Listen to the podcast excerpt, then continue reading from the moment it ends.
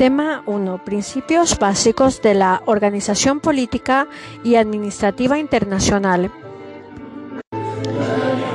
Evolución histórica de las organizaciones internacionales, aunque la cooperación entre colectividades políticas independientes sea un fenómeno conocido desde antiguo en la historia de la humanidad,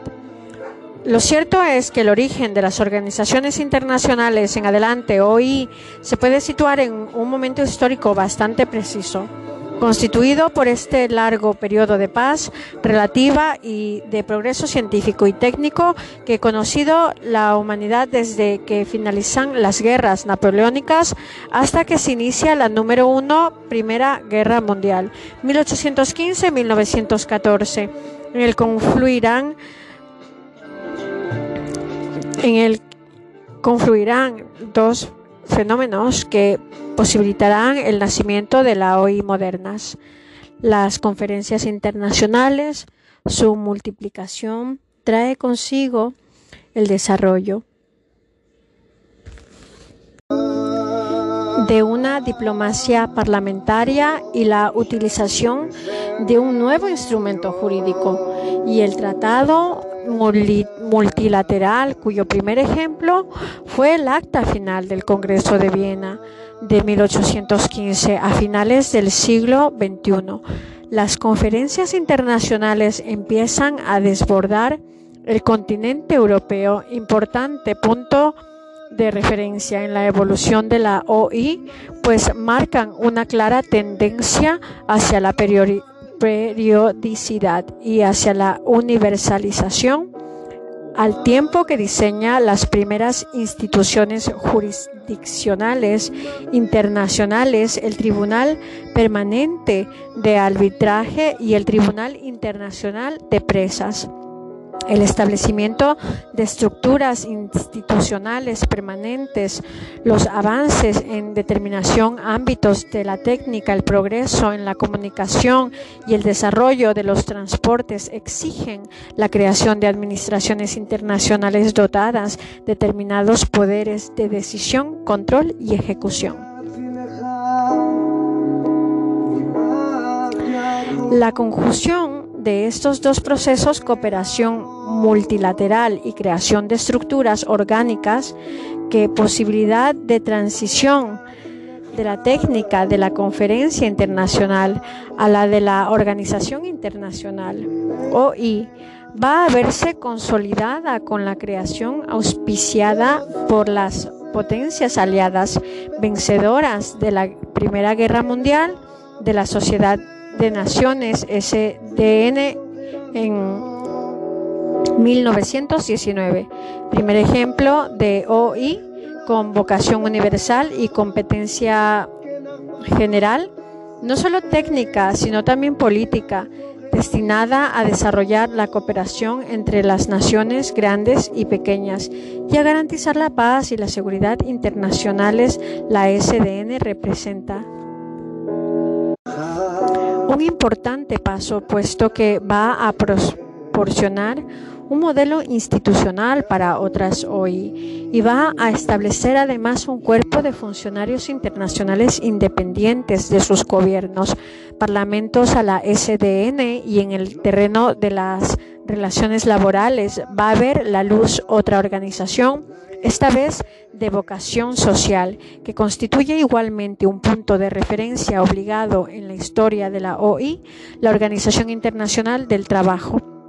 que va a adoptarse de una estructura original, dado que junto a los delegados de los gobiernos van también a participar representantes de los trabajadores y de los empresarios. El fracaso de la SDN al no poder impedir que se desencadenara la Segunda Guerra Mundial podía haber llevado a abandonar la vía de la cooperación multilateral institucionalizada y volver a las relaciones interestatales clásicas para ordenar el mundo que surgía en la posguerra. Esto, sin embargo, fue así, sino que provocó al contrario el convencimiento en la necesidad de crear una nueva organización mundial mejor estructurada y más eficaz. Al finalizar la guerra, se firma la Carta de las Naciones Unidas en San Francisco el 26 de junio de 1945, por la que se establece la Organización de las Naciones Unidas, ONU, la ONU. Refuerza el universalismo facilitado tanto por la presencia de su seno desde el primer momento de las grandes potencias como por la incorporación masiva de nuevos estados surgidos de la descolonización y del desmembramiento de antiguos estados federales de Europa Oriental se hace mucho más compleja su estructura orgánica, órganos de descentralización regional, se amplía considerablemente sus competencias que son de naturaleza general al tiempo que se refuerzan sus poderes de decisión. A partir de la Segunda Guerra Mundial, las OI van a conocer una espectacular proliferación por la revitalización de los organismos técnicos a escala universal que va a dar nacimiento al sistema de las Naciones Unidas conformado por un numeroso grupo de organismos especializados que gravitan en torno a la ONU, la institucionalización del regionalismo internacional a través de la creación la OI regionales por factores económicos y comerciales favorecidos por los ensayos de integración regional y por la ola de descolonización a partir de los años 60. Así, ejemplo, en Europa, las comunidades europeas CECA 1951, CECA, CEE y CEEA 1957, Unión Europea 1992, la EFTA 1959, en América el Mercosur 1991 la Comunidad Andina 1996, en África la Unión del Magreb Árabe 1989, la Comunidad Económica Africana 1991. Finalmente, hay que destacar el surgimiento en la escena internacional de una nueva generación de la OI, caracterizadas por ser creadas por los estados para gestionar un nombre de la humanidad, para parte del patrimonio común de la humanidad, por ejemplo, la Autoridad Internacional de Fondos Marinos. Concepto y caracteres de la OI. Podemos definir la OI como asociaciones voluntarias de estados establecidas por acuerdo internacional dotados de órganos permanentes propios e independientes encargados de gestionar unos intereses colectivos y capaces de expresar una voluntad jurídicamente distinta de sus miembros. La noción propuestas menciona los cuatro elementos que permiten diferentes la OI de otras entidades afines, composición esencialmente interestatal. La OI está constituida casi exclusivamente por estados soberanos, lo que permite distinguirlas de otras entidades internacionales como las confederaciones de Estado, los estados federales, las uniones entre metrópoli y sus colonias. La práctica ofrece cada vez más ejemplo de organizaciones que se abren a la participación de sujetos no estatales, por ejemplo, la Unión Europea, la FAO, base jurídica convencional. Las OI deben su existencia a un acto jurídico previo y exterior a la organización. Lo usual es que este acto jurídico creador adopte la forma de un tratado multilateral negociado en el marco de una conferencia intergubernamental, por lo que estará sujeto a las normas propias del derecho de los tratados. El acuerdo creador de la organización frecuentemente adoptada una forma solemne e incluso se le dará una denominación especial para marcar su trascendencia, carta, pacto, constitución, estatuto. El criterio diferenciador esencial entre la OI, cuya base jurídica es un acuerdo internacional, y las organizaciones internacionales no gubernamentales, ONG, es que la base jurídica está constituida por un acto de derechos internos. La ONG, a diferencia de la OI, están constituidas por asociaciones, fundaciones e instituciones privadas, fruto de la iniciativa privada o mixta con exclusión de todo acuerdo intergubernamental constituidas de manera duradera, espontánea y libre por personas privadas o públicas, físicas o jurídicas de diferentes nacionalidades que, expresando una solidaridad transnacional, persiguen sin espíritu de lucro un objetivo de interés internacional y han sido creadas de conformidad en el derecho interno de un Estado. Estructura orgánica permanente e independiente. Toda OI posee una estructura institucional conformada por diversos órganos permanentes. Estas permanencias no tienen por qué darse en todos y cada uno de ellos. Las permanencias de la institución estructura institucional permiten distinguir la OI de las conferencias internacionales. Estos órganos que son distintos e independientes de los que poseen los, los Estados miembros en adelante, EM está encargado de gestionar los intereses colectivos para los que se les dotará de los medios necesarios a pesar de la variedad de la OI. Si se puede observar la existencia de estructuras de base similares apoyadas en un esquema tripartito, una asamblea plenaria en la que participan todos los EM, una institución de composición restringida que asegura el gobierno de la organización, un secretariado encargado de la administración, los dos primeros órganos suelen estar conformados por representantes de los gobiernos, mientras que el 3 está integrado por funcionarios internacionales. Autonomía jurídica. La OI se caracterizan por poseer una personalidad jurídica distinta de la de sus EM las OI son capaces de elaborar y manifestar una voluntad autónoma en los ámbitos en los que gozan de competencias.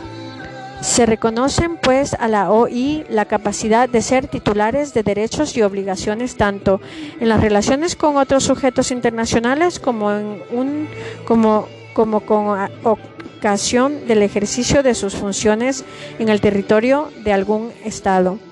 clasificación de las organizaciones internacionales, las organizaciones de fines generales y específicos. Las organizaciones de fines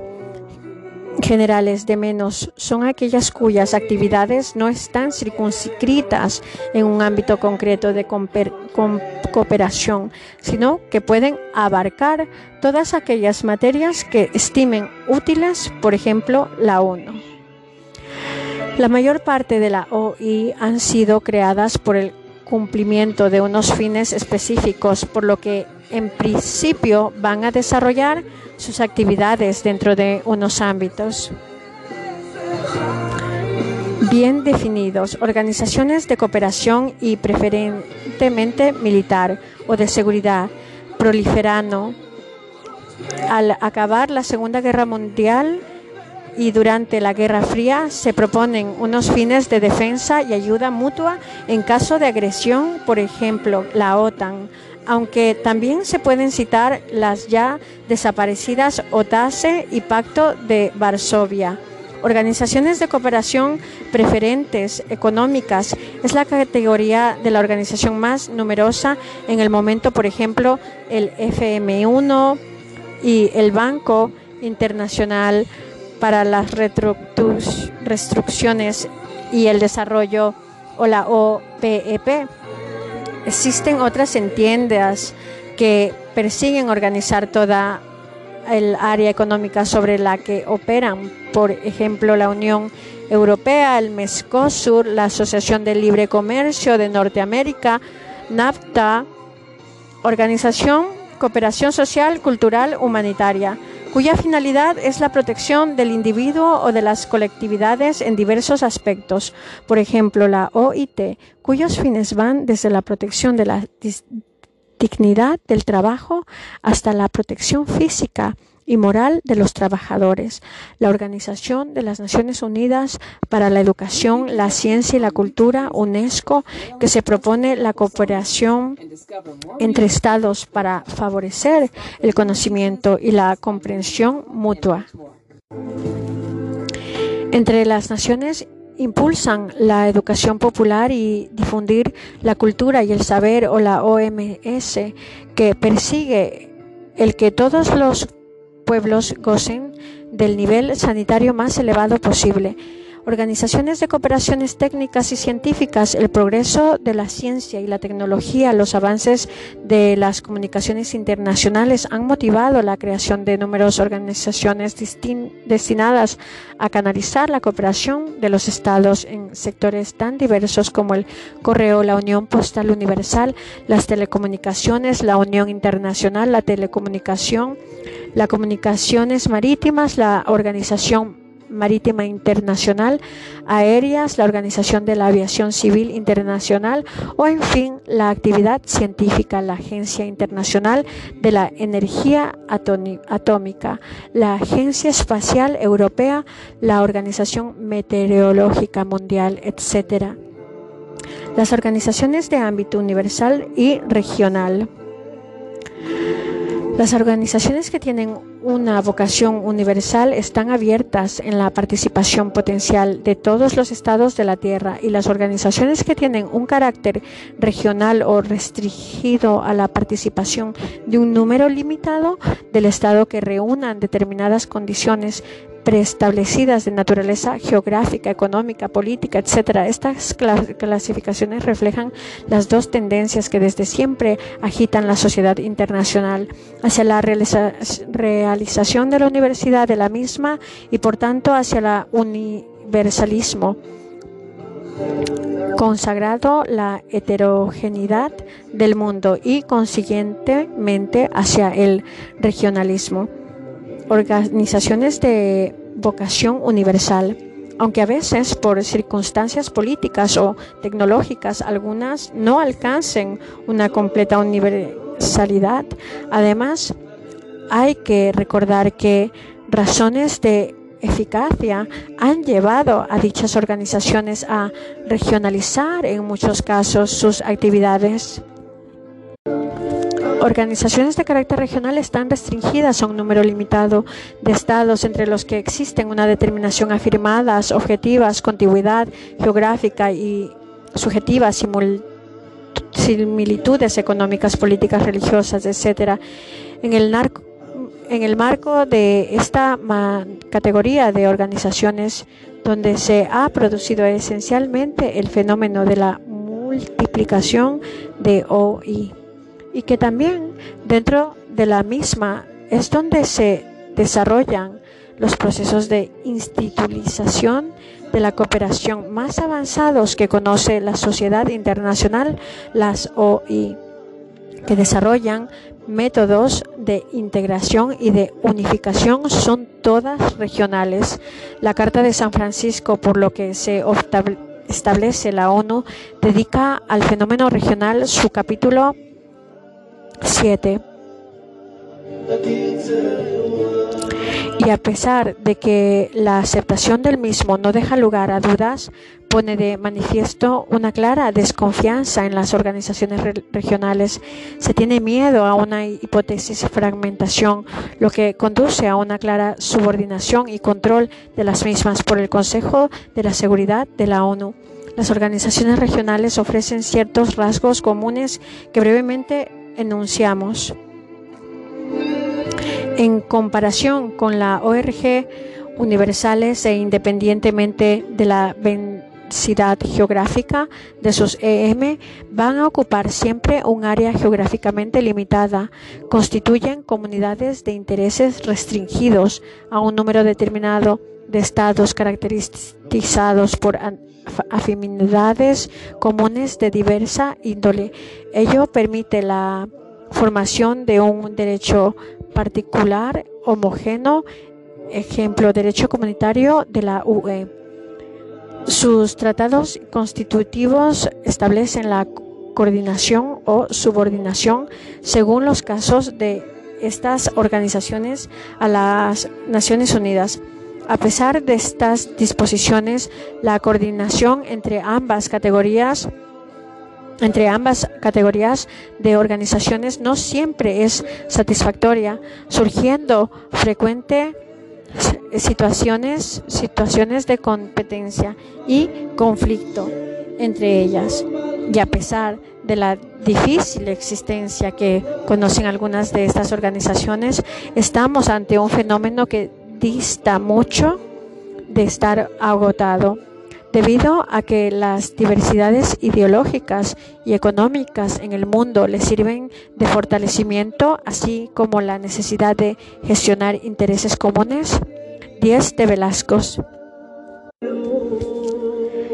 Elementos estructurales común de las organizaciones internacionales, el tratado constitutivo y las competencias de la organización el derecho originario de la OI está formado por su tratado constitutivo, un tratado internacional firmado por los estados fundadores que constituye un acto jurídico anterior y exterior a la vida de la OI. En dicho tratado aparecerán las competencias de la OI, rasgos que caracterizan los tratados constitutivos de la OI cómo destacar el TIJ en su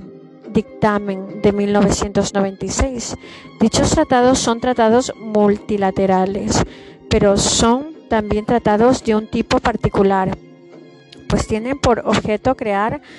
nuevos sujetos de un derecho dotados de una cierta autonomía a los que las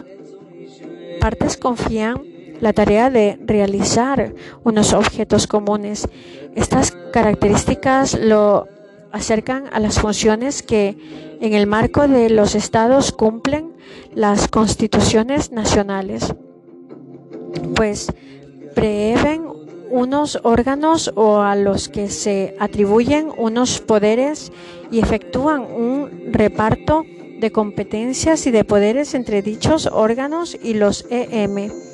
Naturaleza de las competencias de la OI. Las competencias de la OI son atribuidas expresa o implícitamente por el Tratado de la CREA y desde entonces los EM pierden toda, total o parcialmente su ejemplo. Pasadas las organizaciones a ejercerlas como carácter exclusivo o comportamiento y en este último caso correspondiendo este ejercicio cuando razones de eficacia y necesidad así lo impongan. El principio de especialidad, la OI, son sujetos internacionales derivados y por tanto creados para alcanzar unos objetivos concretos fijados por sus EM. El principio de subsidiariedad. Las OI solo intervendrán en las medidas en que los objetivos de la acción pretendida no puedan ser alcanzadas de manera suficiente por los EM. El principio de atribución. Las OI, a diferencia de los estados, no gozan de competencias ilimitadas y si tan solo de una simple competencia de atribución. Ahora bien, para valorar el alcance de estas competencias, no podremos detenernos tan solo en lo indicado en el texto del Tratado Constitutivo, sino que habrá que examinar a la luz de las reglas de la Organización Convenio de Viena sobre el Derecho de los Tratados de 1986, y entre ellas están también sus decisiones y resoluciones adoptadas y su práctica establecida las costumbres a las que han ido dando vida la práctica de la OI, donde la doctrina de la competencia implícitas ha conocido un amplio desarrollo en el de la Unión Europea. En efecto, el TJCE ha hecho una importante utilización de la misma, especialmente en materia de competencias externas de la UE, al firmar que la competencia para tomar compromisos internacionales pueden resultar no solo de una atribución explícita del tratado, sino igualmente desprenderse de manera implícita de sus disposiciones. Dictamen de 1977, añadiendo años después dictamen de 1993 que siempre que el derecho comunitario hubiera atribuido a las instituciones de la UE competencias en el ámbito interno con el fin de alcanzar un objetivo determinado, la UE estaba facultada para contraer las obligaciones internacionales necesarias para la consecución de este objetivo aun cuando no existiera una disposición al respecto. La estructura orgánica. Los estados, al crear una OI, la dotan de unos órganos propios, permanentes e independientes destinados a ejercer sus funciones con vistas a las relaciones de un objeto de interés común, estructura institucional que van a representar la continuidad y estabilidad de la organización. El tiempo que refleja su independencia respecto de los EM existen una rica variedad de órganos fruto, en último término, de la libertad de autoganarse cada organización en el concreto, modalidades de creación de los órganos. Por regla general, los órganos de la OI son creados directamente por el propio tratado fundacional de la misma. La decisión de crear nuevos órganos puede ser tomado por los órganos persistentes de la organización a través de un acto de derecho derivado, órgano subsidiario del principio del, que lo crea,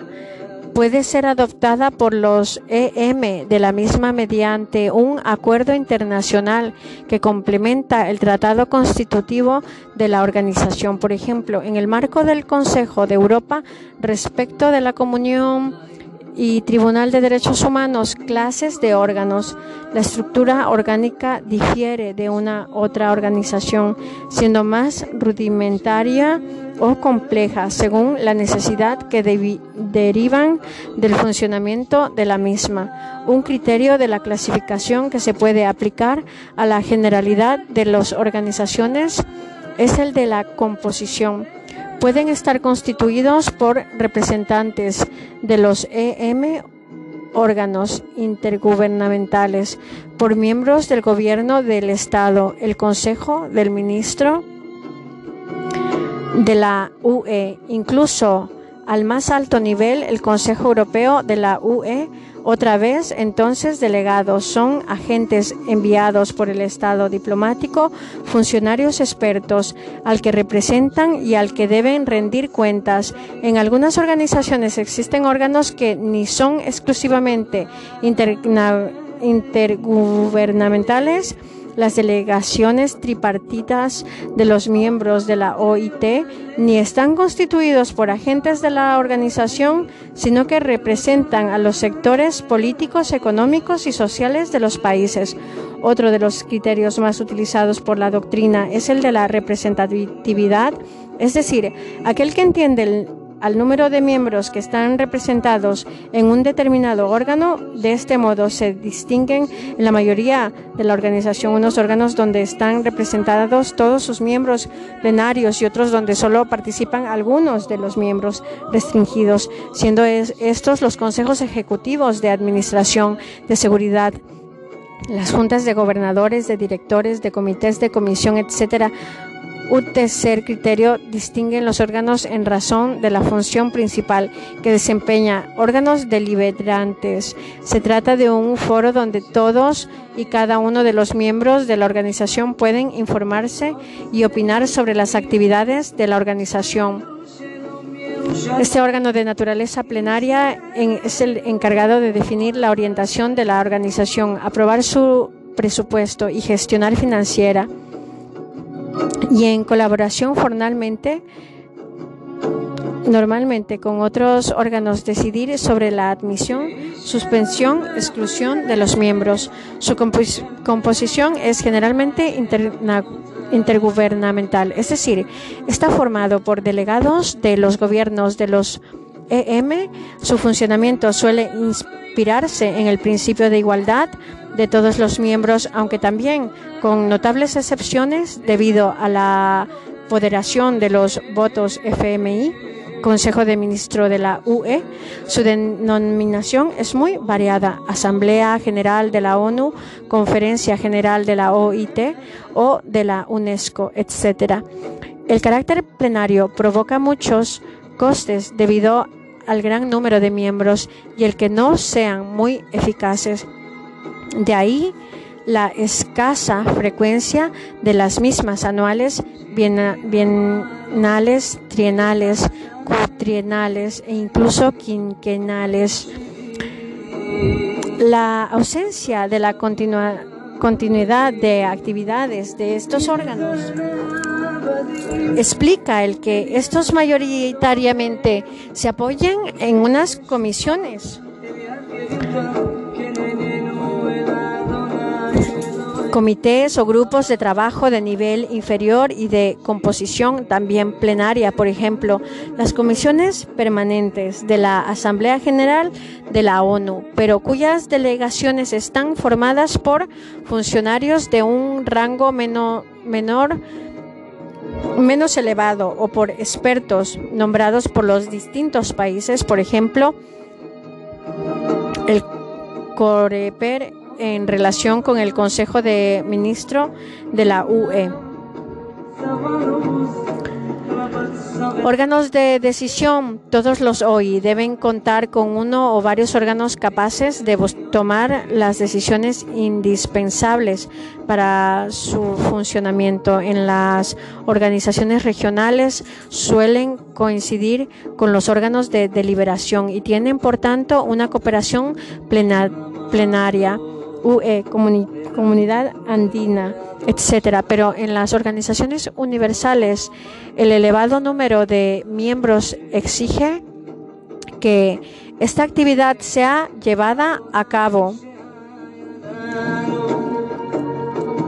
por un órgano diferente de carácter restringido. El número relativamente reducido de participantes en estos órganos de decisión véase el contraste entre la Asamblea General de la NU, que cuenta con 193 miembros, y el Consejo de Seguridad con 15.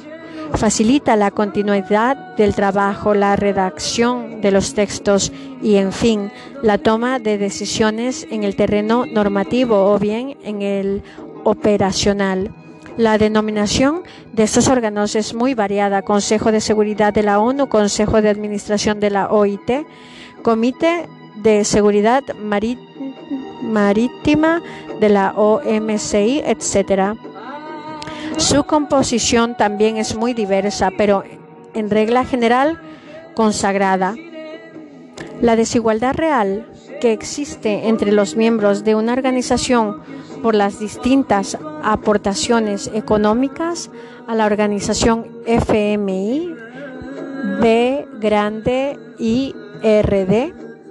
por tener una mayor importancia en comercio mundial OMC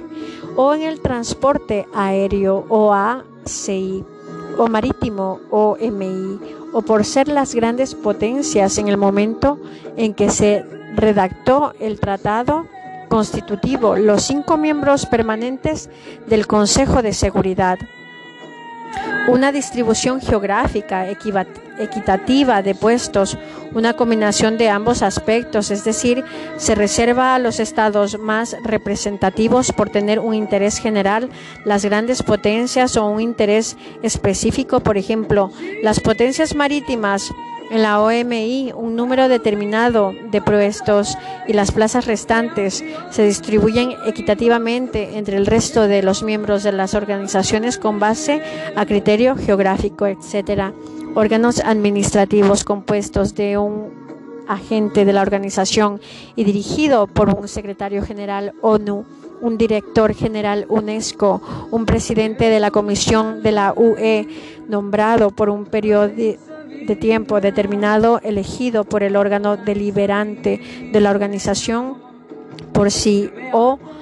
a propuesta del órgano de decisión. Las funciones que desarrollan son muy variadas dependiente de la organización de que se trate, pero entre ellas destacan funciones administrativas, son las que permiten el funcionamiento cotidiano de las organizaciones, preparación de las reuniones de los diversos órganos y redacciones actas traducidas, suministro de información, elaboración del proyecto de presupuestos, nombramiento de funcionarios y agentes, etcétera. Funciones de representación. El secretario general es el más alto funcionario de la organización y en muchas de ellas es el encargado de la representación en el exterior jurídicamente y de celebrar en su nombre los acuerdos necesarios.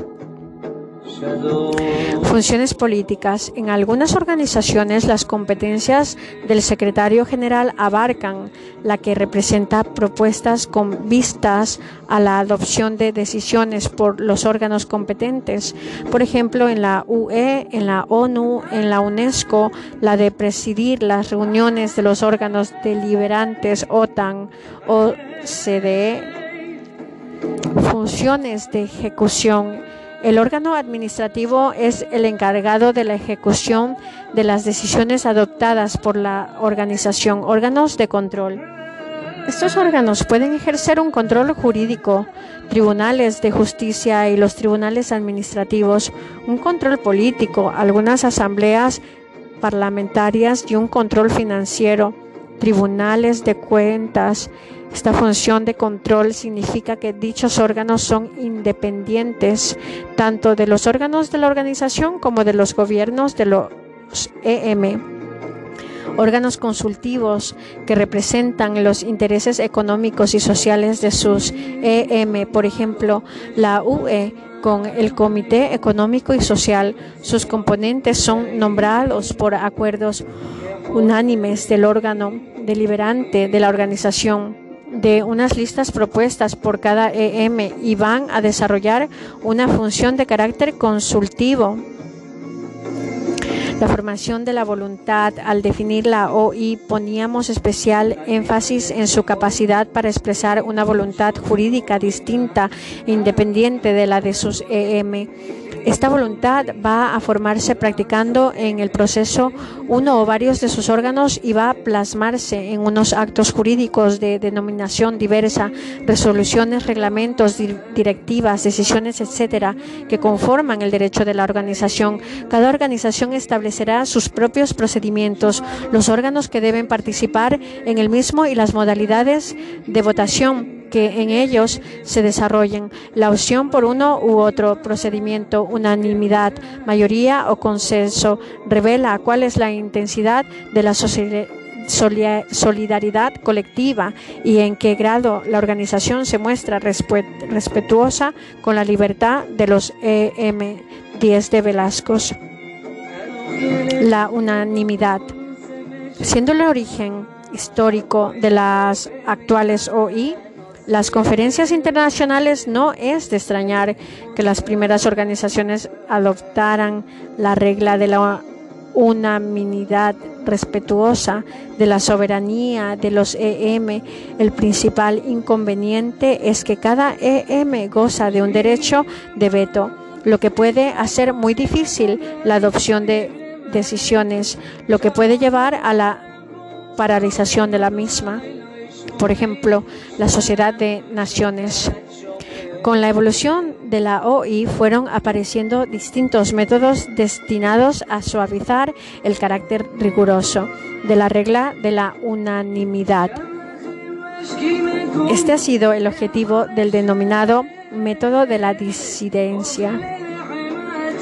que se utiliza en la OCDE o en la Liga de Estados Árabes, según el cual la decisión adoptada solo es aplicable en aquellos EM que hayan votado a favor de la misma. Otros métodos en el desarrollo en el Consejo de Seguridad de las Naciones Unidas respecto de los cinco miembros permanentes que consisten en que la abstención o la no participación de una uno de ellos no equivale al ejercicio del derecho de veto a pesar de lo dispuesto en la Carta de las NU. La regla de la unanimidad al plasmar el principio de igualdad entre los miembros va a proporcionar una garantía a las pequeñas potencias frente a la influencia de las grandes. Se trata de un procedimiento que fomenta la negociación y el compromiso y garantiza el que ningún miembro vaya a verse obligado por una resolución adoptada sin su consentimiento. La regla de la unanimidad al plasmar el principio de igualdad entre los miembros, va a proporcionar una garantía a las pequeñas potencias frente a la influencia de las grandes. Se trata de un procedimiento que fomenta la negociación y el compromiso y garantiza el que ningún miembro vaya a verse obligado por una resolución adoptada sin su consentimiento. La generalidad de las organizaciones posteriores a la Segunda Guerra Mundial prevén que sus órganos adopten las decisiones por mayoría. Esta mayoría puede ser simple, mitad más uno, o cualificada, dos, tres de los votos usualmente o una mayoría aún más importante. Este procedimiento facilita la aprobación de las resoluciones, pero tienen como inconveniente en organizaciones que cuentan con muchos miembros, que pueden convertirse en decisiones puramente formales difíciles de aplicar a los estados en situación de minoría. Para tratar de evitar estos inconvenientes, se han introducido distintos correctivos, por ejemplo, la ponderación de los votos proporcionados a los estados, un número de votos en consonación con la importancia que tiene en la organización y el derecho de veto, como sucede con los cinco EM permanentes del Consejo de Seguridad de la NU, que puede impedir cada uno de ellos con su voto negativo la adopción de decisiones, el consenso. El método del consenso o acuerdo general consiste en la adopción de una decisión dentro de los órganos de las organizaciones sin recurrir a la formalidad de la votación OMC. El presidente del órgano de que se trate o el portavoz de un grupo de EM del mismo los actos de la OI, conceptos y clases. En la actualidad, los cientos de organizaciones que participan en la vida internacional ofrecen foros dotados de permanencia sobre, donde los sujetos internacionales pueden encontrarse, discutir y eventualmente adoptar diversos tipos de actos. Díez de Velasco distingue según el papel que en su elaboración desempeñe la OI entre actos individuales o unilaterales y actos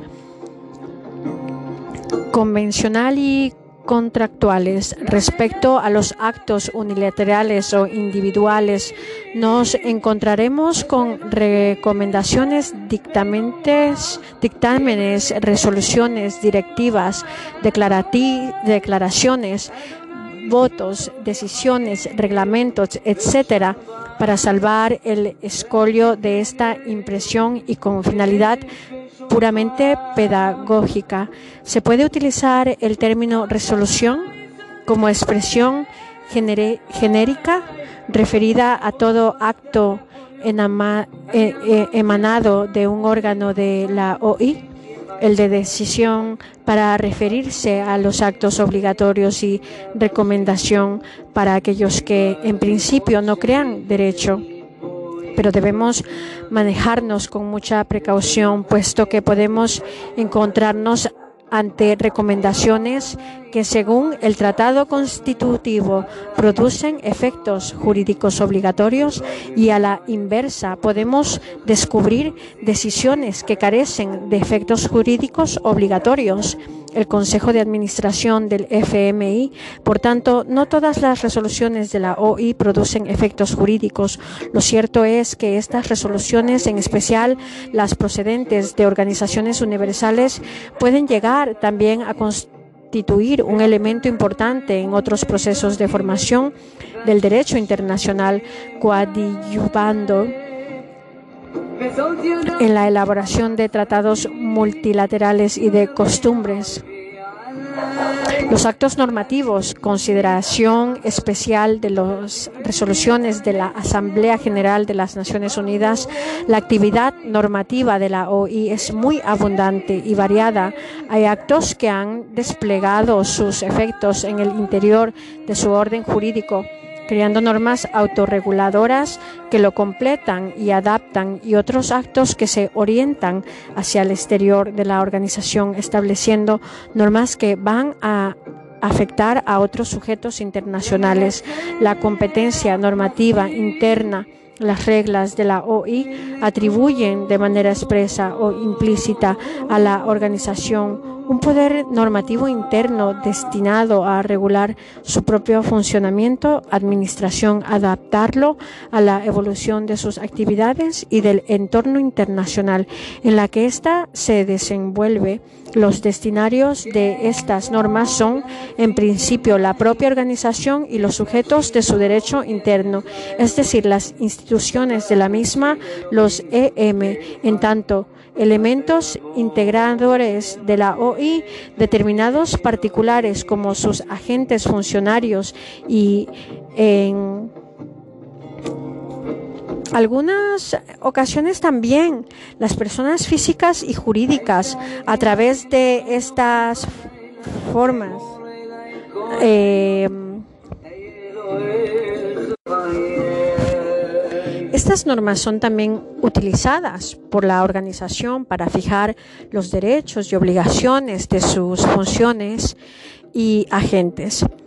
Por medio de sus funcionarios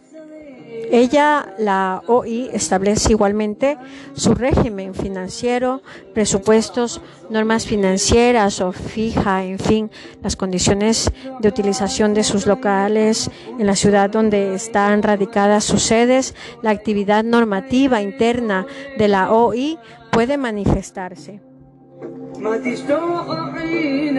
por medio de actos no jurídicamente vinculantes, recomendaciones, dictámenes, algunas de estas recomendaciones interrogáticas aún carecen bien de, de efectos jurídicos, pueden limitar la libertad del órgano al que se dirigen en sentido de que sin dicha recomendación o propuesta, este último no podrá adoptar una determinada acto. Por ejemplo, el poder de decidir la admisión de un miembro de las Naciones Unidas lo tiene la Asamblea General, pero ella no puede tomar una decisión al respecto si antes no ha recibido una recomendación del Consejo de Seguridad. Por actos jurídicos obligatorios, las resoluciones relativas al funcionamiento de los órganos de la OI al respecto, cabe observar como la generalidad de los instrumentos constitutivos de la OI al respecto, cabe observar como la generalidad de los instrumentos constitutivos de la OI atribuyen expresa o implícitamente a sus órganos competencia para adoptar sus reglamentos internos en los que se fijan sus reglas de funcionamiento jurídicamente. Vinculantes van a ser igualmente las resoluciones de la OI relativas a la creación de órganos secundarios de, la, de los órganos principales pueden crear órganos secundarios a través de actos en los que se fija la existencia de las competencias la sede, los medios materiales y humanos de dichos órganos, por ejemplo, las oficinas regionales, la OMS, hay supuestos de resolución interna de carácter obligatorio los reglamentos relativos a la función pública internacional que suelen recibir la denominación de estatutos de los funcionarios y agentes de la organización. Los reglamentos financieros y la concretamente y, más concretamente aquellos que fijan los presupuestos de la OI, competencia normativa externa.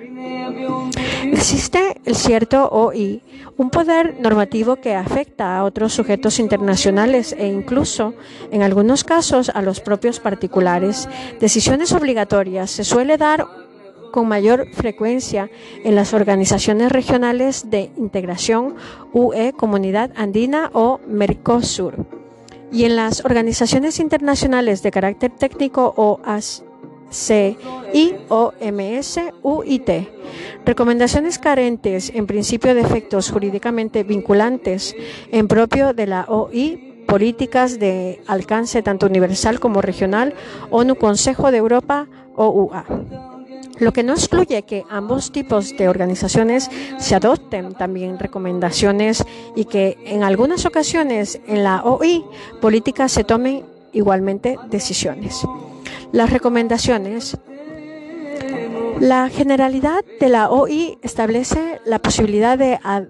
adoptar actos de naturaleza recomendatorios conteniendo una invitación dirigida a uno o varios destinatarios para que adopten un comportamiento determinado, que sea este una acción o una abstención como tal, no invitación, no lleva el principio aparejada la obligatoriedad de su cumplimiento. La regla general es, pues, la de su obligatoriedad en la relación con los EM y eventualmente con los estados no, miembros una recomendación no se convierte en obligatoria sino después de una aceptación expresa o tácita. Si los estados son libres de rechazarla, lo harán con extrema prudencia y si es acto en cuestión ha recibido la adhesión mayoritaria de los restantes estados, es decir, a pesar de su alcance jurídicamente limitado, puede ser un acuerdo medio en, presión social. Algunos tratados constitutivos ponen a sus EM determinados obligación respecto de las recomendaciones que le son dirigidas, por ejemplo, la obligación de notificar a la OI el curso que se ha dado a la recomendación o explicar las razones por las que ésta no se ha aceptado o se ha retrasado su cumplimiento. Si los destinatarios se comprometen en cumplir la recomendación, esta adquiere un carácter obligatorio. Las decisiones, el poder normativo externo de la OI adquiere una naturaleza legislativa o cuasi legislativa como las decisiones, sobre todo si son adoptadas según un sistema de mayoría cualificadas o absolutas, resultado en este caso obligados por ella, no solo los estados con, que votarán favorablemente, sino también aquellos que lo hicieron en contra o se abstuvieron. Hay decisiones que son adoptadas según el sistema denominado contact Contracting Out, en que el que los miembros tienen derecho a rechazar a carácter obligatorio de la decisión o el de hacer reservas sin que tal decisión pierda el carácter obligatorio para el resto de los estados destinatarios abstenidos constructiva. Estos actos jurídicos obligatorios no tienen siempre el mismo alcance. Las decisiones individuales conciernen a un determinado destinatario o grupo de destinatarios bien definidos, etc. Ejemplo, ciertas decisiones de FMI o del Consejo de Seguridad las decisiones generales establecen una obligación de resultado, dejando a su destinatario la elección de forma y de los medios para lograrlo. Ejemplo, las directivas comunitarias es necesario un acto expreso de transposición para su incorporación al derecho interno en los EM. Alguna organización, las menos disfrutan de la competencia para adoptar actos jurídicos unilaterales de carácter general, imponiendo obligaciones tanto de resultado como de comportamiento. Por ejemplo, los reglamentos de la Comunidad Europea, que según la TCE son actos de alcance general obligatorio en todos sus elementos y directamente aplicables en cada EM. Sus, destinatarios no serán única y exclusivamente las instituciones y los sino que además afectarán los derechos y obligaciones de los particulares, quienes podrán invocarlos ante los tribunales. Funciones de ejecución. El órgano administrativo es el de encargado de la ejecución de las decisiones adoptadas por la organización, órganos de control. Estos órganos pueden ejercer un control jurídico, tribunales de justicia y los tribunales administrativos, un control político, algunas asambleas parlamentarias y un control financiero. Tribulantes de cuentas, esta función de control significa que dichos órganos son independientes tanto de los órganos de la organización como de los gobiernos de los EM órganos consultivos que representan los intereses económicos y sociales de su EM, por ejemplo, la UE con el Comité Económico y Social. Sus componentes son nombrados por acuerdo unánime del órgano deliberante de la organización de una lista respuesta por cada EM y van a desarrollar una función de carácter consultivo la formación de la voluntad. A definir la OI poníamos especial énfasis en su capacidad para expresar una voluntad jurídica distinta e independiente de la de su EM.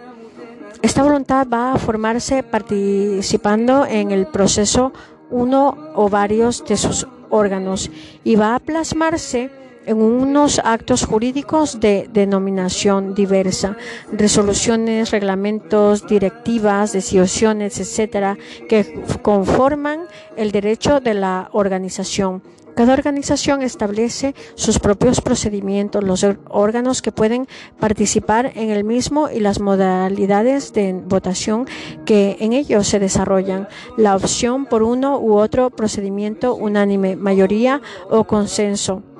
revela cuál es la intensidad de la solidaridad colectiva y en qué grado la organización se muestra respetuosa con la libertad de los EM 10 de Velasco, la unanimidad Siendo el origen histórico de las estructuras OI la conferencia internacional, no es de extrañar que las primeras organizaciones adoptarán la regla de la unanimidad respetuosa de la soberanía de los EM. El principal inconveniente es que cada EM goza de un derecho de veto, lo que puede hacer muy difícil la adopción de decisiones, lo que puede llevar a la paralización de la misma. Por ejemplo, la sociedad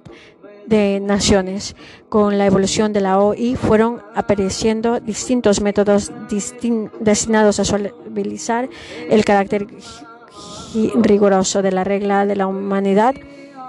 Unanimidad esta ha sido el objeto del denominado método de la disidencia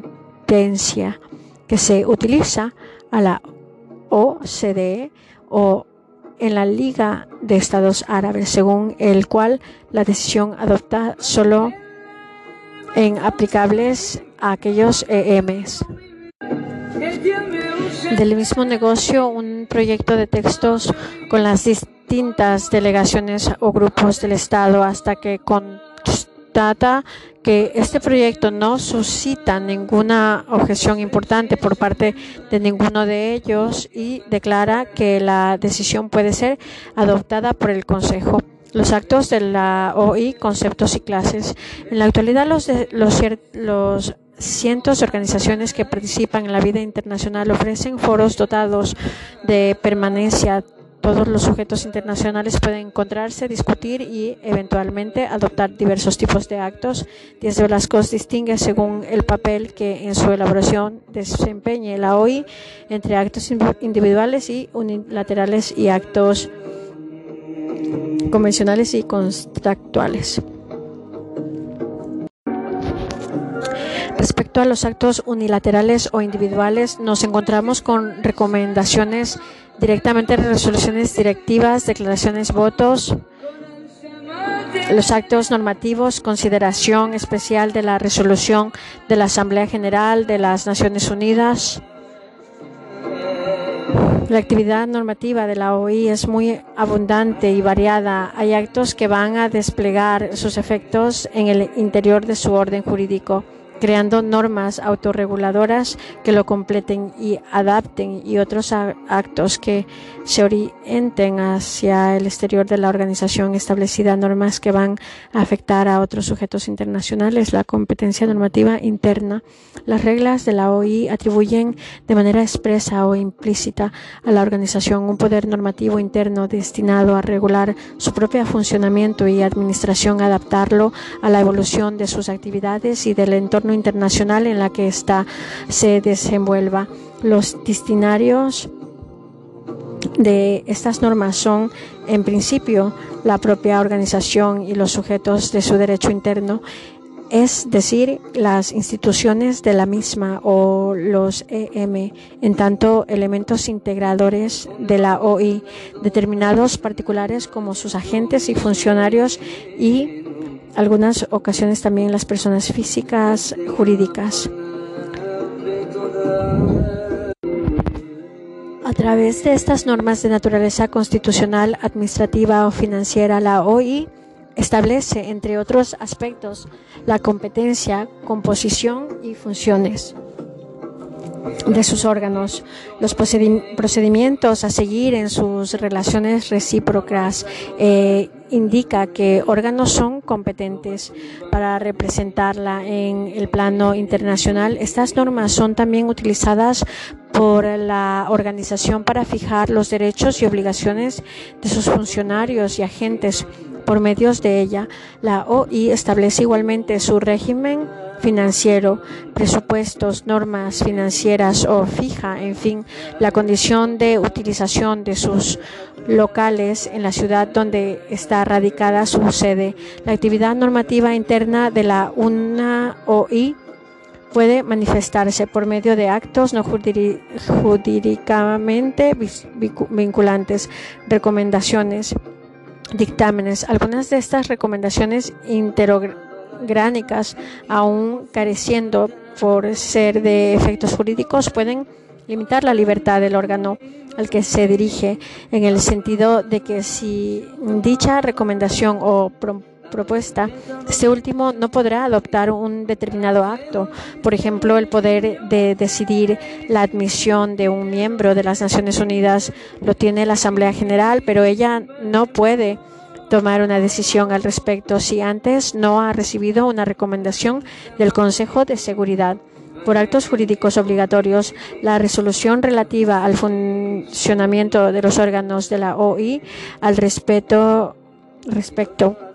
Cabe observar como la generalidad de los instrumentos constitutivos de la OI atribuyen expresa o implica la generalidad de los instrumentos constitutivos de la OI atribuyen expresa o implícitamente a sus órganos competencia para adoptar sus reglamentos internos en los que se fijan sus reglas de funcionamiento jurídicamente vinculante van a ser igualmente las resoluciones de la OI relativas a la creación de órganos secundarios. Los órganos principales pueden crear órganos secundarios a través de actos en los que se fija la existencia, las competencias, la sede, los medios materiales y humanos de dichos órganos, por ejemplo, las oficinas regionales, la OMS. Hay dos supuestos de resoluciones internas de carácter obligatorio los reglamentos relativos a la función pública internacional que suelen recibir la denominación de estatutos de los funcionarios y agentes de la organización. Los reglamentos financieros, más concretamente aquellos que fijan los presupuestos de la OI, competencia normativa externa existe el cierto en ciertas OI un poder normativo que afecta a otros sujetos internacionales e incluso en algunos casos a los principios particulares decisiones obligatorias se suelen dar una mayor frecuencia en la organización regionales de integración UE, Comunidad Andina o Mercosur y las organizaciones internacionales de carácter técnico o ACI, OMC, UIT. Recomendaciones que les son dirigidas, por ejemplo, la organización de notificar la OI el curso que se ha dado a la recomendación o explicar las razones por las que ésta no se ha acatado, se ha retrasado su cumplimiento. Si los destinatarios se comprometen a cumplir la recomendación, esta adquiere un carácter obligatorio. Las decisiones, el poder normativo externo de la OI adquiere una naturaleza legislativa o cuasi legislativa con las decisiones sobre todos si son adoptados según un sistema de mayorías cualificadas o absolutas, resultado en este caso obligados por ellas, son solo no los estados que votaron favorablemente, sino también aquellos que lo hicieron en contra o se obtuvieron. Hay decisiones que son adoptadas según el sistema denominado Contracting Out, en el que los miembros tienen derecho a rechazar el carácter obligatorio de las decisiones o el hacer reservas sin que tal decisión pierda el carácter obligatorio para el resto de estados destinatarios. Abstención constructiva. Estos actos obligatorios no tienen siempre el mismo alcance.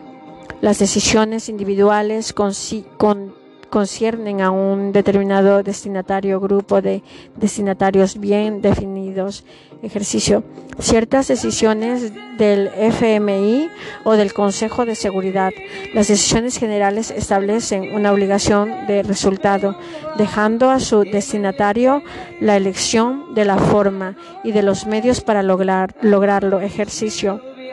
De ejemplo, las directivas comunitarias es necesario un acto expreso de transposición para su incorporación al derecho interno de los MEM. E Algunas organizaciones, las menos, disfrutan de las competencias para adoptar actos jurídicos. Sus destinatarios no serán única y exclusivamente las instituciones y los EM, sino que además afectan los derechos y obligaciones de los particulares, quienes podrán invocarlos ante los tribunales. Las organizaciones de carácter técnico también pueden adoptar decisiones de alcance general y obligatorios en sus elementos. Por ejemplo, la OMS puede establecer reglamentos sanitarios obligatorios y aplicables en principio a todos los EM. Mención particular merecen las decisiones del Consejo de Seguridad de las Naciones Unidas, tanto por el carácter universal de esta organización como por el alcance jurídico de tales actos. El AR 25 de la Carta de las Naciones Unidas dispone que los miembros de las Naciones Unidas convienen en aceptar y cumplir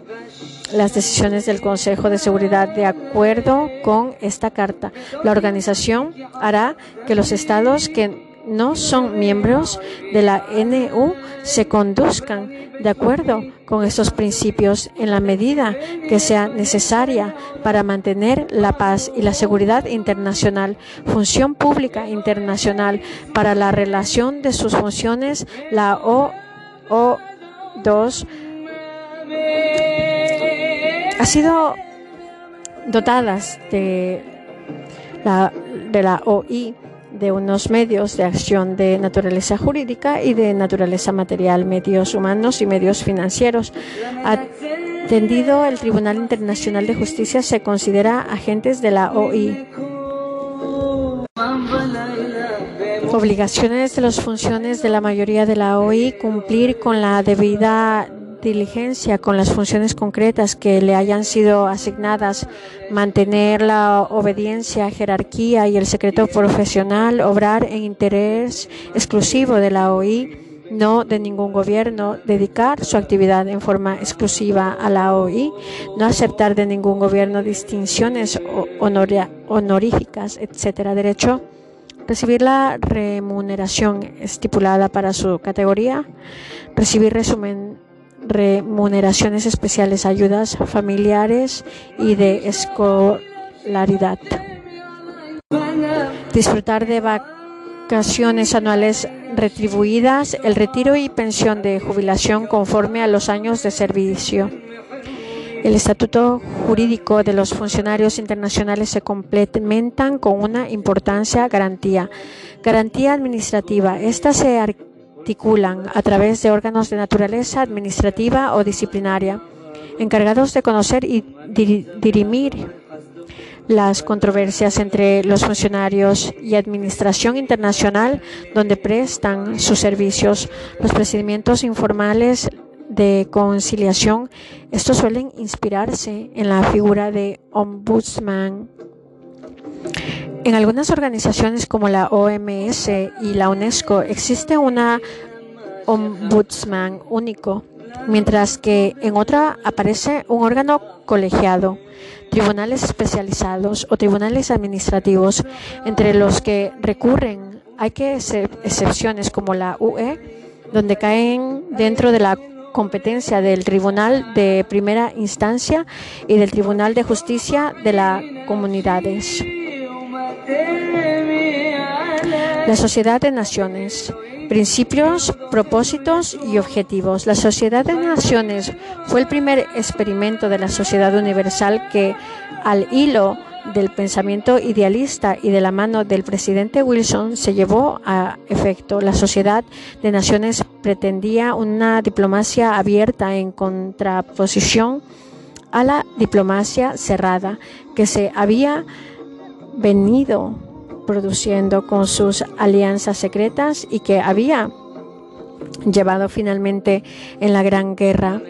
El nuevo organismo internacional fue en esencia una asociación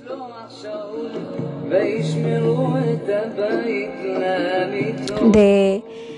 y entre estados cuyo objetivo central fue garantizar y crear las condiciones para la paz entre las naciones. League of Nations Society des Nations, firmado en Versalles el 28 de junio de 1919 como parte 1 del Tratado de Paz con Alemania el Pacto de la Sociedad de Naciones entró en vigor el 10 de enero de 1920. Los signatarios se comprometían a aceptar ciertos compromisos de no recurrir a la guerra, mantener a la luz del día relaciones internacionales fundadas sobre la justicia y el honor, la rigurosa observación de las prescripciones del derecho internacional y el escrupuloso recepto de las obligaciones contraídas en los tratados, todos ellos con la finalidad de fomentar la cooperación entre las naciones y para garantizar la paz y la seguridad. Dos objetivos inesperables en la concepción y la tarea de la sociedad. La garantía de la paz mediante la seguridad colectiva la construcción de las condiciones para la paz a través de la cooperación, estructura institucional, a afectos organizativos y expositivos en el tejido institucional de la Sociedad de Naciones con sede en Ginebra, se puede diferenciar órganos centrales, órganos subsidiarios, organismos autónomos vinculados a la Sociedad de Naciones, órganos centrales. El funcionamiento y la actividad de la Sociedad de Naciones tiene lugar desde tres pilares institucionales, dos de la naturaleza política y el Consejo y la Asamblea General y otro carácter técnico administrativo la Secretaría permanece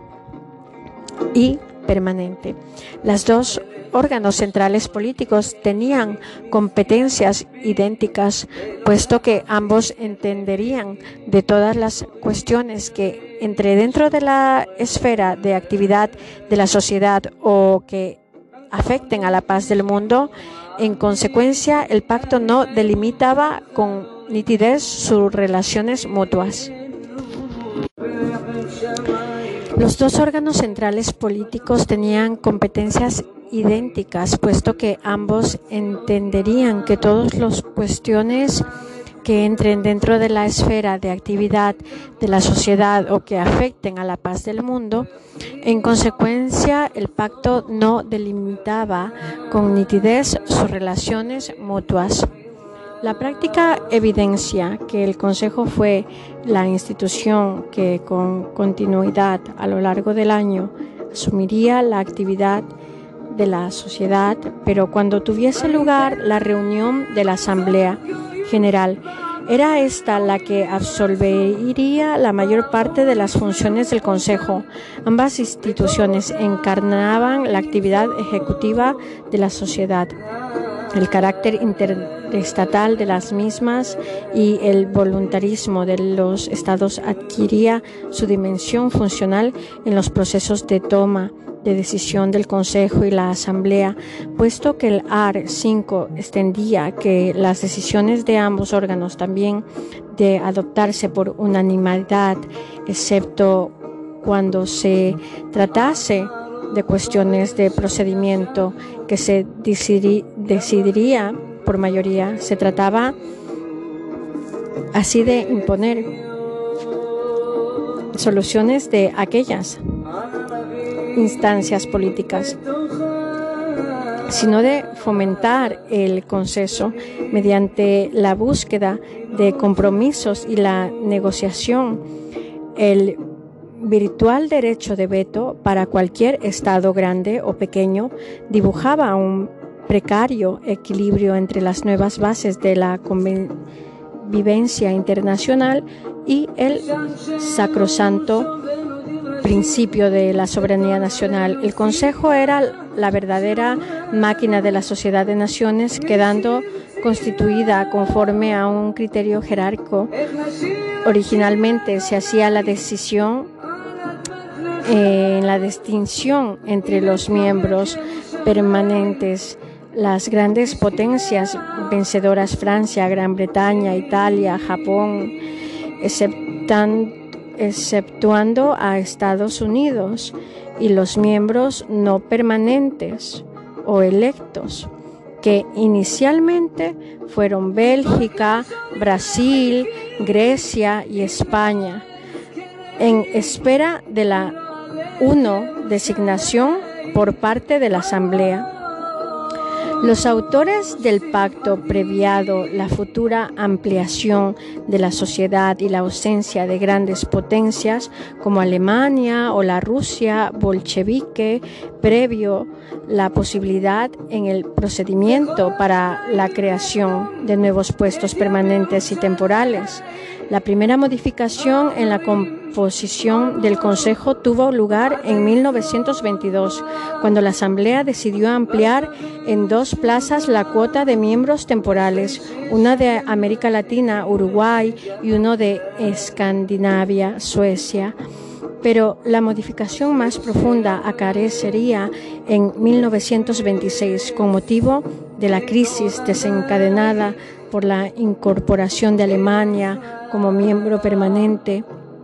y las aspiraciones de ciertos estados a alcanzar dichos estatus, la crisis concluyó con una sustancial modificación del Consejo que en adelante elevaría el número de sus miembros, el 14 de los cuales cinco permanentes con la incorporación de Alemania y el nueve temporales con un mandato de tres años. Esta fórmula permanecería invariable hasta 1933, fecha de la retirada de Alemania, aunque numéricamente su puesto permanente sería, ocupado en 1934 por la Unión Soviética. La Asamblea era el órgano democrático por, por excelencia de la SDN asumía conjuntamente con el Consejo la capacidad ejecutiva, pero ejercía además la potestad legislativa por la vía de las enmiendas, la función electiva en la admisión de los nuevos miembros de la sociedad y la composición del Consejo y la capacidad deliberatoria para adoptar soluciones, la reunión de la Asamblea se convocaría en épocas fijas y en cualquier otro momento si las circunstancias no exigieran. Desde la una primera Asamblea se decidió que las sucesivas reuniones se celebrarían el primer lunes del mes de septiembre a lo largo de un periodo aproximado de tres o cuatro semanas. Las delegaciones de los EM estarían compuestas por tres representantes, pero no dispondrían de más de un voto para agilizar y constitucionalizar su actividad. Se constituirán seis comisiones en las cuales todos los EM tenían derechos a estar representados. La Asamblea asumió también el control presupuestario desde su primera reunión. El presupuesto se cubría a través de las contribuciones de los EM en una proposición dedicada por la Asamblea que de cualquier modo constituía una proporción insignificante del presupuesto de cada Estado y se aprobaban por unanimidad. La Secretaría Permanente se trataba de un órgano auxiliar técnico administrativo, la Secretaría de la institución más novedosa y original de la sociedad y su filosofía organizativa ha perdurado en buena medida en la experiencia posterior de las Naciones Unidas. Las potencias vencedoras decidieron que el secretario general fuera un cargo duramente administrativo y no una figura política. El pacto no precisaba la estructura de la Secretaría ni los procedimientos de elección, salvo el específico en el ART 6 que atribuía el secretario general de la facultad para sombras los secretarios y en personas de la Secretaría con la aprobación del Consejo. La Secretaría se dotó de dos a cuatro secretarios generales adjuntos y un cierto número de, sesiones, mandatos económicos y financieros, problemas sociales, política, tránsito y comunicación jurídica y una de oficinas internacionales a cuyo frente se encontraba un director. La Secretaría pronto se configuró como el elemento institucional permanente de la sociedad y un eficaz instrumento de fomento del internacionalismo, a la vez que se convirtió en una pieza indispensable para la actividad diplomática y la cooperación técnica multilateral los órganos subsidiarios, los órganos subsidiarios consultivos estaban sometidos al control y la potestad ejecutiva del Consejo y la Asamblea y su funcionamiento dependían de las secciones administrativas de la Secretaría. Los órganos subsidiarios políticos desempeñarían una actividad orientada a facilitar la prevención y solución de contenciosos políticos y jurídicos susceptibles de poner en peligro la paz, preveyendo la creación de órganos ad hoc para agilizar las tareas de la sociedad. En materia de, desarme, la sociedad procedió a la creación de la Comisión Consultiva Permanente sobre Cuestionarios militares, navales, aéreas, dominada en su composición por los estados mayores de las grandes potencias. En la resolución de los problemas de la organización de la paz fuera de Europa, la Comisión Permanente de Mandatos como órgano consultivo junto al Consejo y al Tribunal Permanente de Justicia Internacional debía velar por el correo cumplimiento correcto cumplimiento del régimen jurídico bajo el que quedaban adscritas las antiguas colonias alemanas de África y el Pacífico y los antiguos territorios de Imperio Otomano bajo la directa tutela de las potencias vencedoras. La defensa de los derechos de la minoría serían definida y asumida por la legalidad internacional, tanto de los tratados de paz como de la propia SDN, a través de la sección de minoría de la Secretaría y el Comité de Minorías, conformado por miembros del Consejo, organismos autónomos vinculados a la sociedad. El Tribunal Permanente de Justicia Internacional celebró su primera sesión en enero de 1922. Su jurisdicción era facultativa, salvo en aquellos casos en que las partes implicadas aceptarán su jurisdicción obligatoria mediante una declaración especial. El tribunal, una pleza importante en el procedimiento de arreglo pacífico de las disputas internacionales, logró hasta el momento de su desaparición en 1939 que unos 600 acuerdos internacionales incluyesen una cláusula que reconocía directa o indirecta su jurisdicción. La Organización Internacional del Trabajo, OIT, su creación respondida a la convicción de que la paz internacional era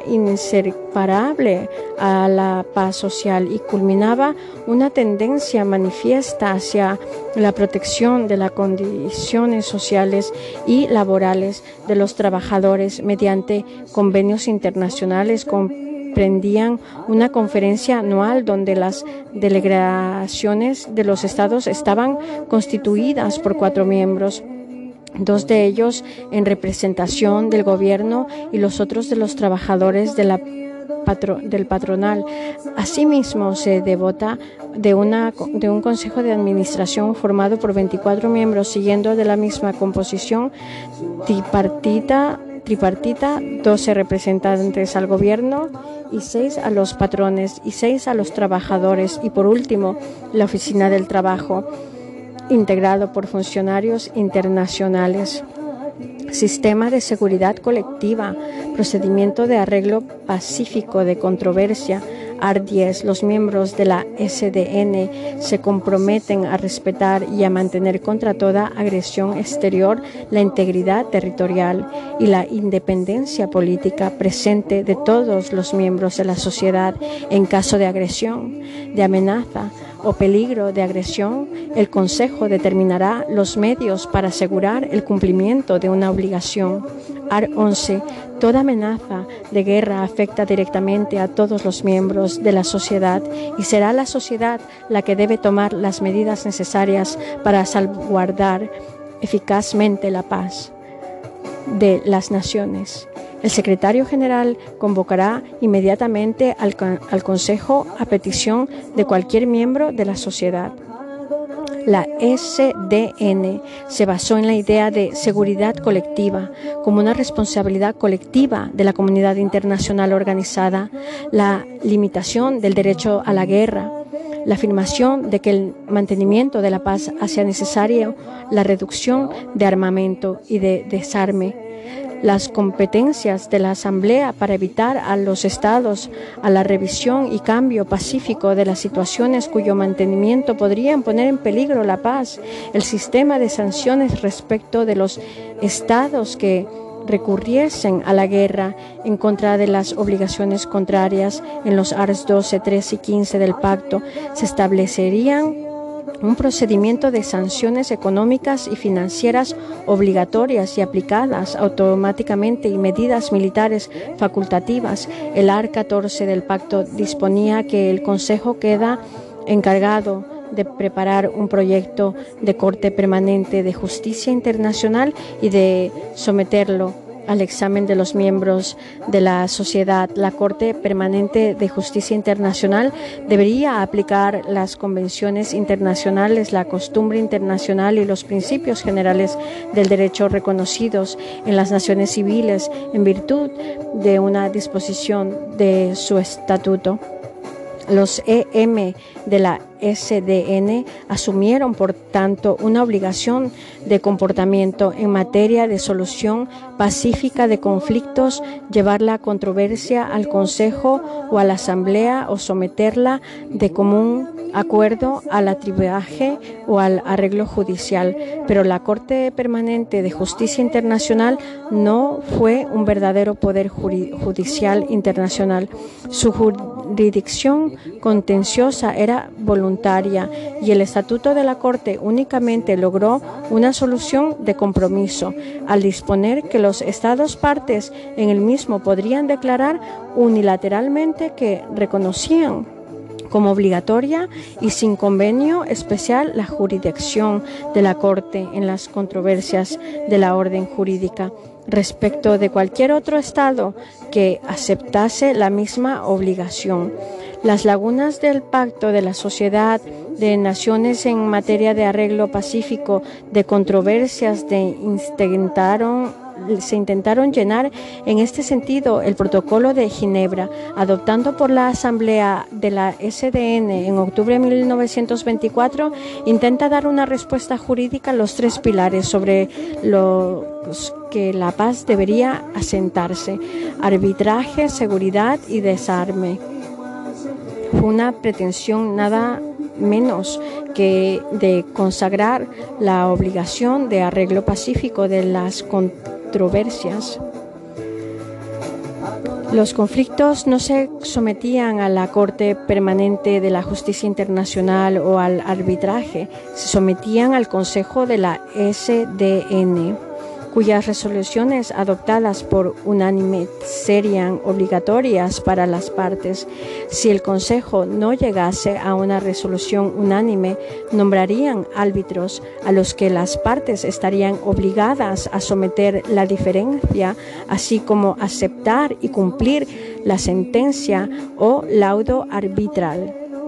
El protocolo no llegó jamás a entrar en vigor víctima acaso de su perfeccionamiento jurídico y del choque entre exigencias del realismo político. A pesar de su fracaso, las experiencias y el ambiente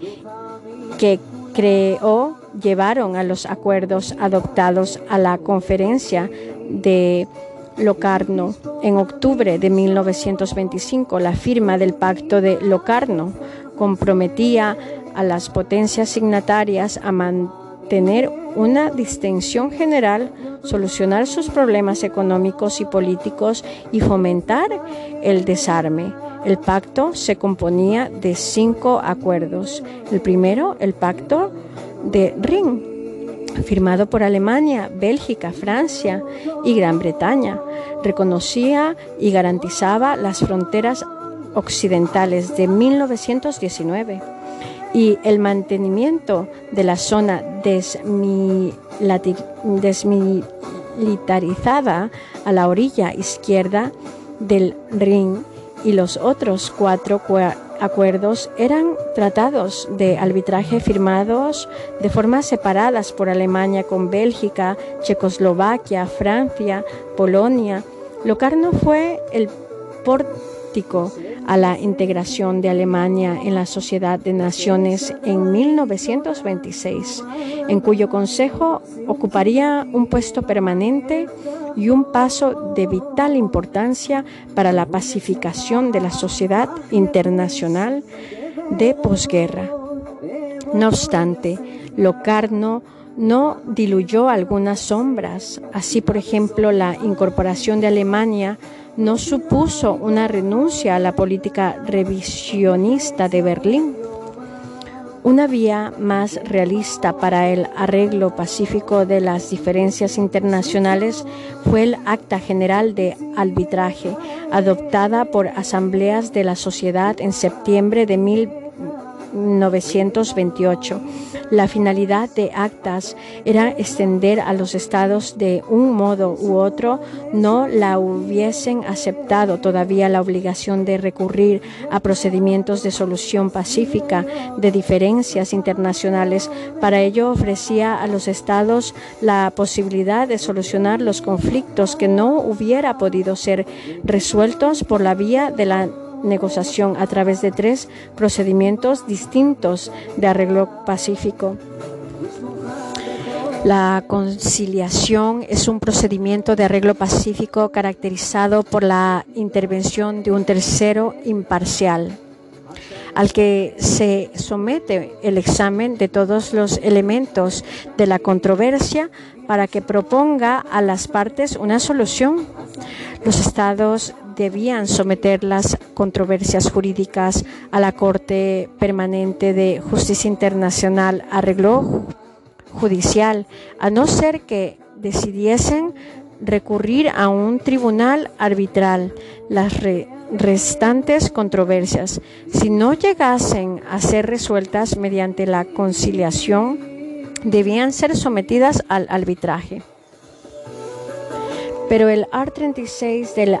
del acta disponían que las adjeciones podían hacerse respecto de la totalidad del acta, solamente a la disposición relativa a la conciliación y al arreglo judicial.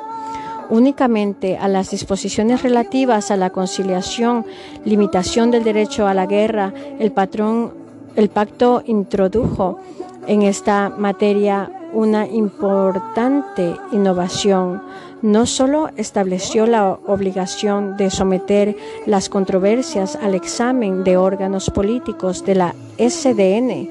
el Consejo o la Asamblea,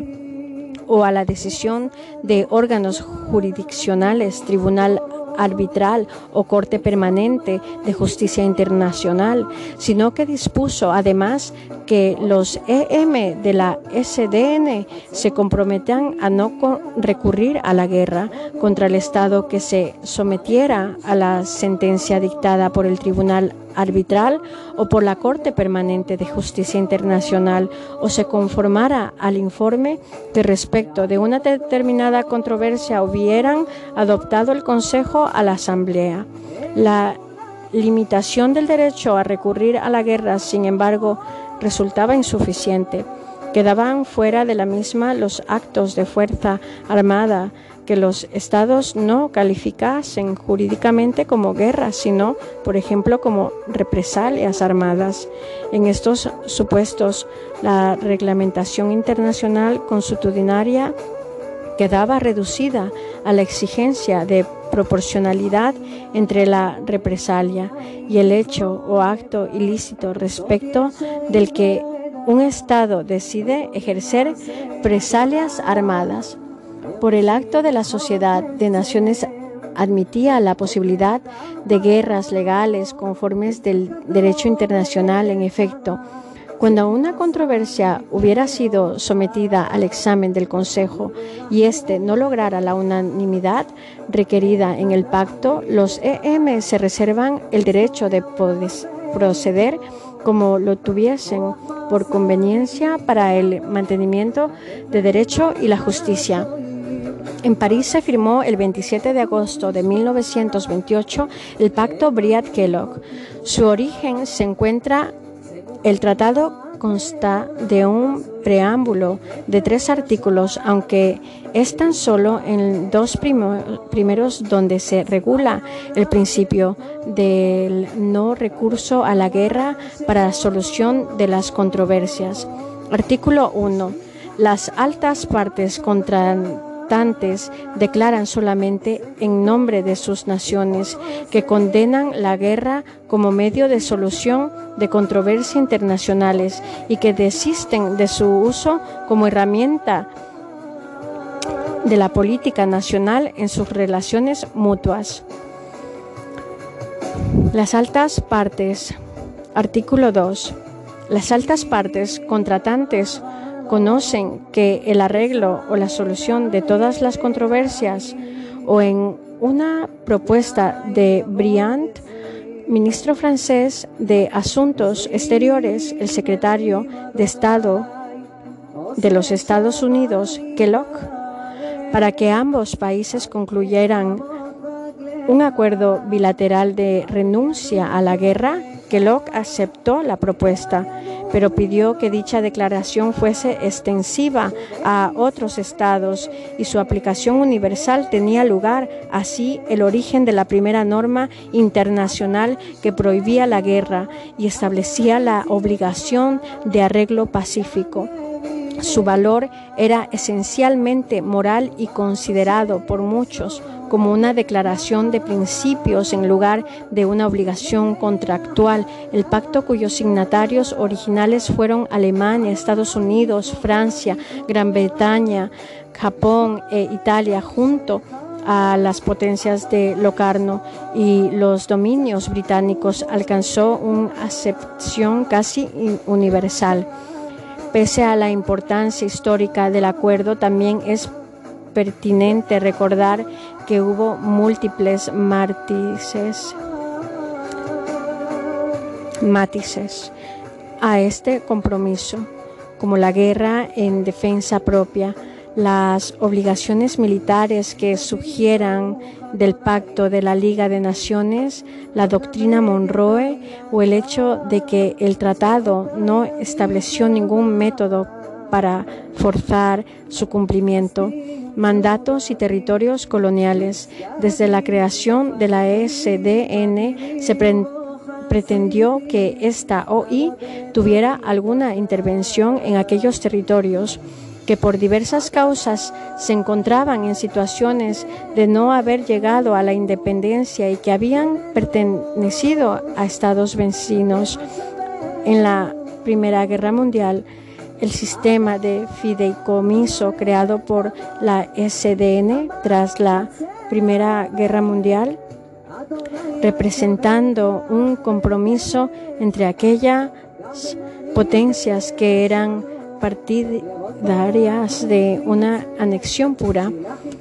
y simple de las antiguas colonias alemanas y de ciertos territorios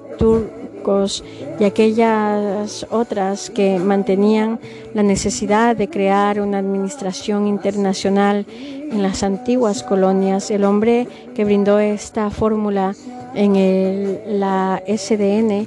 fue el mariscal Smuts de la Unión Sudafricana. En ella se recoge la idea de que las potencias mandatorias no adquieren la soberanía sobre ellos, sino la administración en calidad de mandatarios de la SDN. Conflictos, cualquiera sea su naturaleza u origen, que pudieran surgir entre ellos, no dejará más eh, no deberá jamás buscarse sino por medios pacíficos. La doctrina Monroe, sintetizada en la frase americana para los americanos, fue elaborada por John Quincy Adams y atribuida a James Monroe en el año 1823 establecida que cualquier intervención de los estados europeos en América del Norte o Sudamérica sería visto como un acto de agresión y requerida la intervención de los Estados Unidos. Cooperación económica y social. La prevención de la regla mediante el respeto al Tratado de Paz y las garantías definidas en el pacto se implementaban con un principio constructivo en el fomento de la paz, la corporación internacional. El clima de bonanza económica de la segunda mitad de la década estimuló el anhelo de la sociedad de promover la justicia económica y social. La Asamblea de 1925 consideró que existían unas precondiciones favorables para convocar una conferencia económica general. En, mayor de, en mayo de 1927 tenía lugar en Ginebra de la primera conferencia económica mundial. A la conferencia asistieron 50 delegaciones. Los expertos coincidieron en que nivel general de prosperidad y comercio del mundo estaba muy por debajo de la capacidad productiva real del mundo, que esta realidad era más acuriante en Europa y que una de las tareas prioritarias debía ser la liberación del comercio mundial. Frente a la oleada proteccionista reinante, la conferencia de Ginebra condenaba el nacionalismo económico. Sin embargo, el ensombrecimiento del panorama económico como consecuencia de la crisis de 1929 y la exacerbación de los nacionalismos económicos a que dio lugar enterraron las propuestas liberales auspiciadas desde Ginebra. El tránsito de una década a otra describía un punto de inflexión en las relaciones internacionales del periodo. Desde mediados de los años 30 y a medida de los órganos políticos de la sociedad se sumergían en una crisis sin remoto, sin retorno, las instituciones técnicas fueron adquiriendo un dinamismo y una autonomía creciente, dependientes funcionalmente de la Secretaría que le dotaba de una infraestructura administrativa indispensable. La actividad de las instituciones técnicas estuvo mediatiza, mediatizada de la filosofía de trabajo de aquellas y en especial del secretario general, además de las propias circunstancias internacionales. En mayo de 1939 el Consejo confió el estudio de la reconducción de la labor de la sociedad a un comité compuesto por personalidades independientes de los gobiernos, el cual estaría presidido por el australiano Stanley Bruce. En el informe sobre el desarrollo de la colaboración internacional en el ámbito económico social, conocido como el informe Bruce, se reconocía que las actividades económicas y sociales debían ocupar un lugar más preeminente en la labor de los órganos políticos, el inicio de la guerra, pocos días después de la publicación del citado informe, impidió su aplicación, pero sus reflexiones no pasarían desapercibidas cuando hubo de afrontarse nuevamente la tarea de diseñar un nuevo orden internacional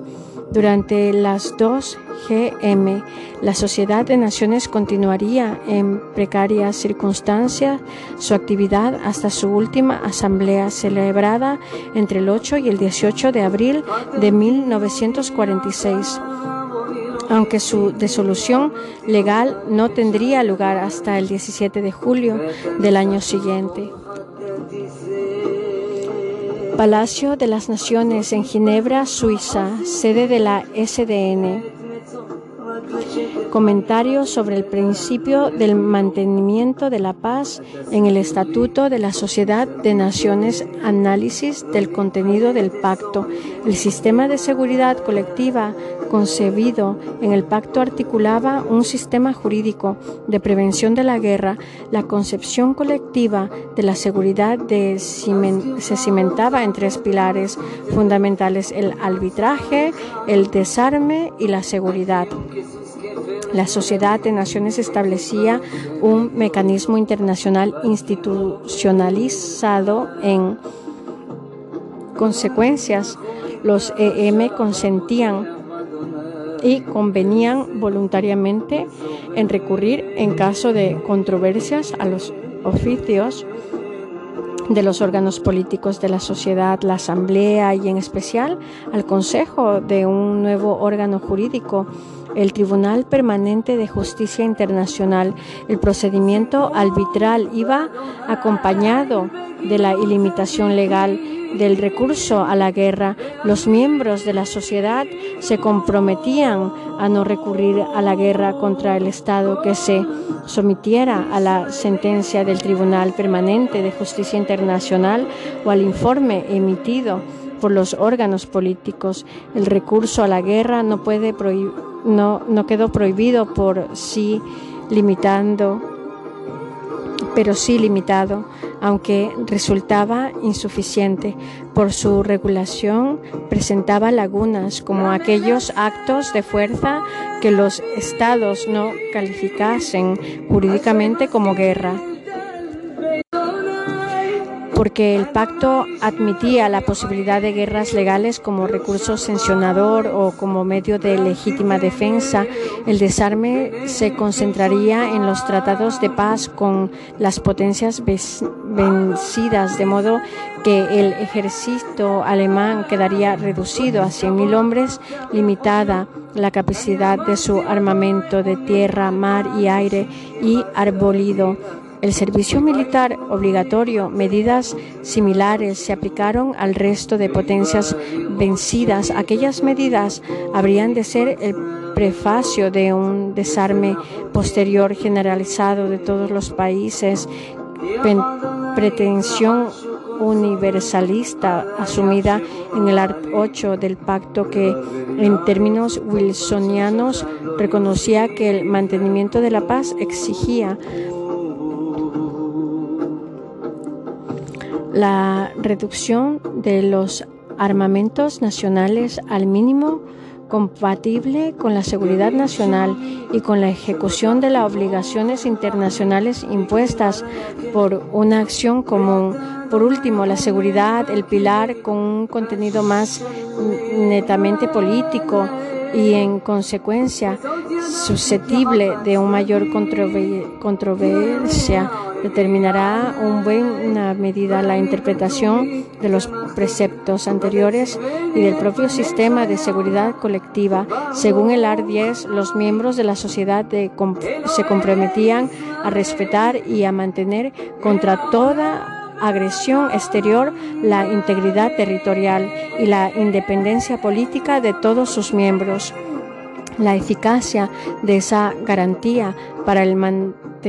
de la paz preveía un sistema punitivo contra todo Estado que recurriese a la guerra contraveniendo la legalidad del pacto. Se establecía un procedimiento de sanciones económicas y financieras obligatorias y aplicadas automáticamente y medidas militares facultativas. Cada Estado resolvía libremente la asunción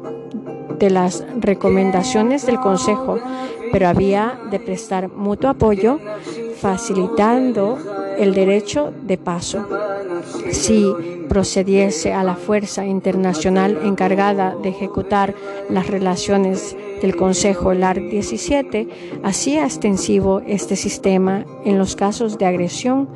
protagonizados por estados no pertenecientes a la sociedad. Aplicación práctica.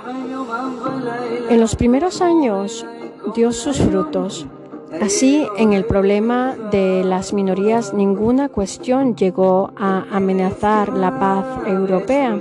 Asimismo, la Sociedad de Naciones intervendría directamente en la regulación del nuevo mapa europeo mediante la organización de la Administración Internacional de ciertos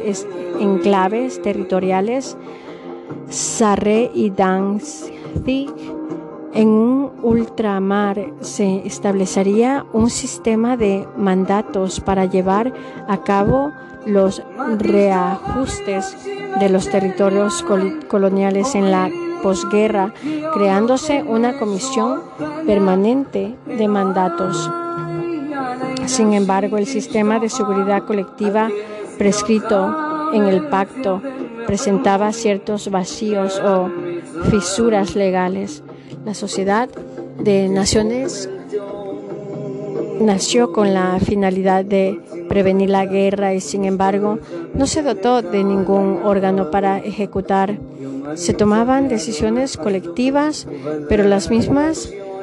dependían de lo que se quisiera implicar. Los estados, el ejemplo más claro fue la Guerra Civil Española